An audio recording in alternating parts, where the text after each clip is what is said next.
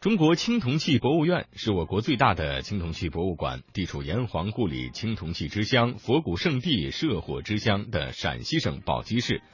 今天的博物馆风采，我们继续走进陕西宝鸡的中国青铜器博物院。那现在我们看到这一件呢，是我们的镇院之宝，就叫做何尊。宝鸡青铜器博物院的镇院之宝叫做何尊，是我国第一批禁止出国出境展览的文物，也是国家一级文物。一九六三年出土于陕西省宝鸡市宝鸡县贾村镇。一九六三年的一天，陈家老二恐怕这个土块掉下来会砸伤人，就搭起梯子想用镢头把它挖掉。不料没挖几下，土块就掉了下来。出人意料的是，大土块破碎后，竟从里面滚出一件古铜器。陈家人不知道这是件国宝。清理干净泥土后，顺手就把它放在楼上装粮食用了。一九六五年八月，陈家因经济拮据，就把这件青铜器连同另一些废铜混装在麻袋里，卖给了宝鸡市一家废品收购站，总共只卖了三十元钱。时隔一个月，也就是一九六五年九月的一天。宝鸡市博物馆的职工老童来到这家废品收购站，有位老职工告诉他，最近收了件古铜器，问他要不要。说着，便从里屋墙角的废品堆中扒拉出了这件青铜器。老童一看，立刻双眼放光。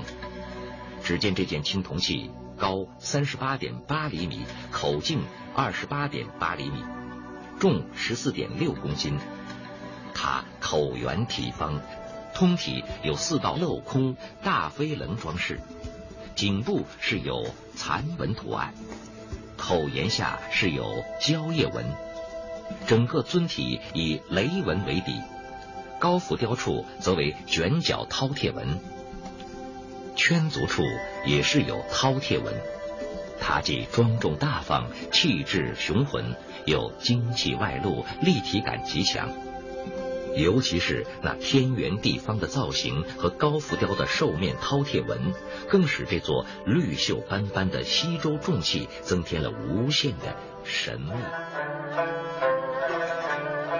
就这样，这件西周出土的青铜古器，在投入火炉化为铜水之前，被拾宝物的老童抢救下来。但是至此为止，这件国宝的历史价值还没有得到展现。这件铜尊造于何时？又是为了纪念什么事情呢？而这就要说下面的这个故事了。一九七五年，中国青铜器出国展览工作正在筹备，这件铜尊被征调到北京故宫参加出国文物展。上海博物馆的马成元先生参加了这次筹备工作。作为研究青铜器的专家，马成元先生仔细的查看了这件器物的内底。正当马先生准备结束查看的时候，忽然从盒尊内底的边上似乎露出了一丝笔道的痕迹。他突然想到，会不会是铭文呢？众所周知，宝鸡是创建周朝的姬姓部落的发祥地，而西周的青铜器上大多铸有铭文。这些文字为研究周朝的历史提供了珍贵的第一手证据，而这件铜尊上会不会也有周朝的铭文呢？如果有，又会是在什么地方呢？马先生克制住激动的心情，赶紧安排人手进行去锈的工作。结果，在考古工作者的眼前，一篇罕见的铭文越来越清晰的出现了。尊的内底部有铭文十二行，总共一百二十二字。它记载的是周成王营建成周的故事。故事是这样的：周人在灭了殷商之后，周武王计划在今天的洛阳天市附近建立新都。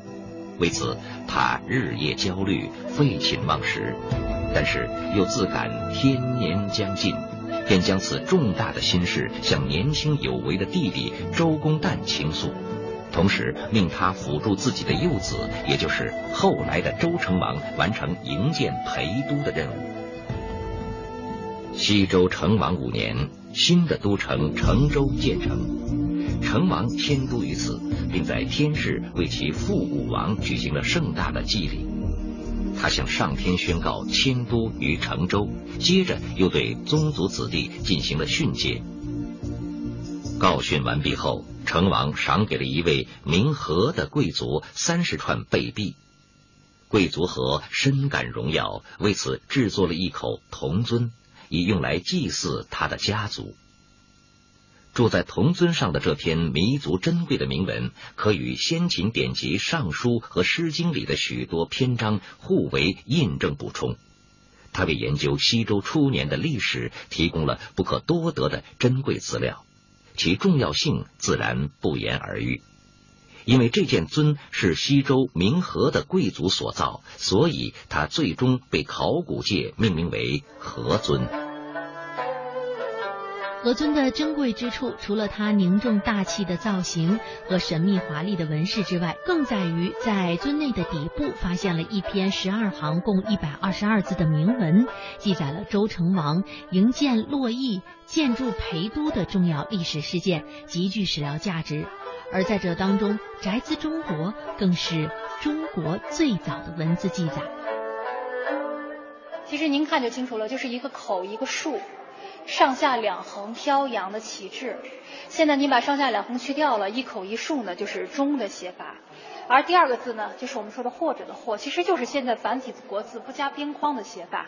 当然，我们说这个中国作为词组，就两个字组合在一起，是三千多年前第一次在铭文中的出现。那这里字形如果看清楚的话，我们看拓片就容易找到了。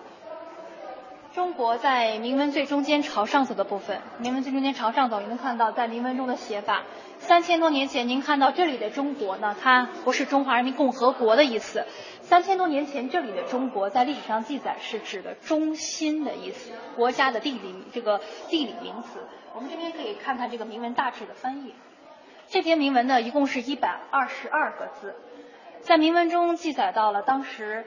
呃，这个青铜器的铸造年代，在为王五次这四个字意思就是在周武王的儿子周成王在位的第五年的时候，在四月丙戌，周成王告宗小子于金池曰：“宗小子就是可能是当时的中族的年轻人，把和这样的人招到京师里面，说：昔在尔考公事，克来文王。你以前的祖先呢？”很有功劳，辅佐过文王，赐文王受资大命，为武王，其克大于商，所以文王受到了上天赋予他的大命，而武王呢灭掉了商朝。武王在灭商以后呢，则停告于天说：“我的父亲说，于其宅兹中国，自知一民。”这句话的意思就是，我自己要在中心之地营建都城，自己控制天下的百姓。所以我们说中国为什么不是中国的含义？它指的是中心的意思。这就讲到了周武王要在中心河南省洛阳市建都城的这段历史，写到了这个河村内底部。那么这个铭文价值高在哪儿呢？因为铭文中记载到了武王在洛阳建都的这段历史。他在建都的原因有两点，第一点呢就是商朝的贵族他没有全部杀掉，河南还在生活，所以首先是迁都。第二个呢就是。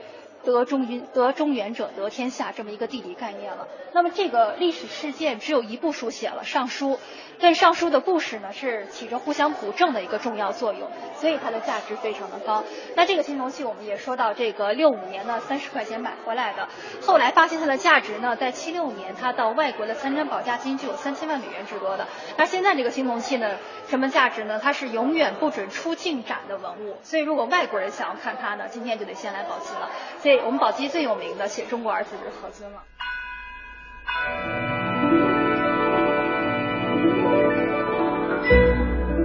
史学上所说的青铜时代，是指大量使用青铜工具及青铜礼器的时期。